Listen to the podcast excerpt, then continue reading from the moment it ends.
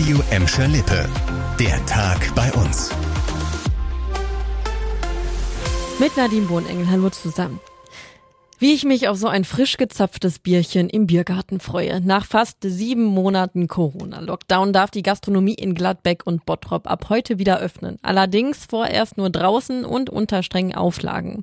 Möglich machen das stabile Inzidenzwerte unter 100 im Bottrop und im Kreis Recklinghausen. Lars Martin vom Hotel- und Gaststättenverband bei uns sieht die Öffnung mit gemischten Gefühlen. Obwohl die Außengastronomie in Gladbeck und Bottrop heute wieder aufmachen darf, wird der Betrieb wohl nur langsam an anlaufen, befürchtet er. Wegen der hohen Auflagen würde sich für einige Betriebe die Öffnung gar nicht lohnen, sagt er uns. Wirtschaftlich interessant wird es ab einer stabilen Inzidenz von unter 50, denn dann darf auch die Innengastronomie, wenn auch mit stark angezogener Handbremse, wieder öffnen. Das Geschäft wird dann, weil wetterunabhängig, etwas planbarer, aber aufgrund des in der Innengastronomie einzuhaltenden Mindestabstands von zwei Metern zwischen den Tischen werden insbesondere kleinere Betriebe Probleme bekommen, weil eben nur ein Bruchteil der üblichen Plätze genutzt werden kann. Das Brauhaus am Ring in Kirchhellen hat aber gar nicht lange gefackelt und direkt um Mitternacht aufgemacht, um die unterhopften Gäste zu versorgen. Ist so ein bisschen irgendwie so unreal, fühlt sich das noch im Moment an, ne? weil man das jetzt schon seit einem halben Jahr nicht mehr gewohnt ist.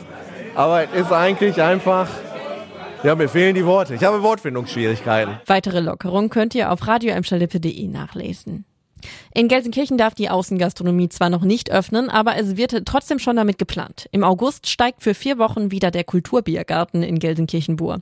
Als Ersatz für das Umsonst- und Draußen-Festival Rock am Dom in Gelsenkirchen gibt es vom 4. bis zum 28. August den Kulturbiergarten vor dem Michaelshaus. Und äh, einer der Organisatoren des Festivals, Marty West, freut sich mindestens so sehr wie ich auf Bier, Biergarten und Kultur. Ich freue mich generell darauf, dass ich in den nächsten Tagen oder Wochen auch schon mal wieder in den Biergarten kommen.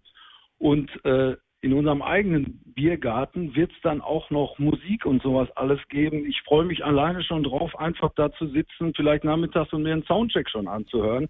Das ist ja auch, äh, sowas hat man ja auch lange nicht gehört.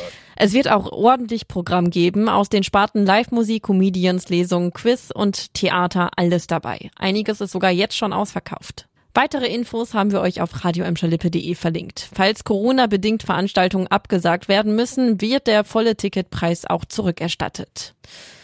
Für mich äh, wäre es ja eh noch viel zu kalt, aber bis die Freibäder bei uns in die Saison starten, wird es auch noch etwas dauern. Aktuell gibt es kaum konkrete Öffnungspläne. Nur in Gladbeck steht schon ein Termin. Am 31. Mai öffnet das Freibad in Wittringen für Frühschwimmer immer bis 10 Uhr vormittags.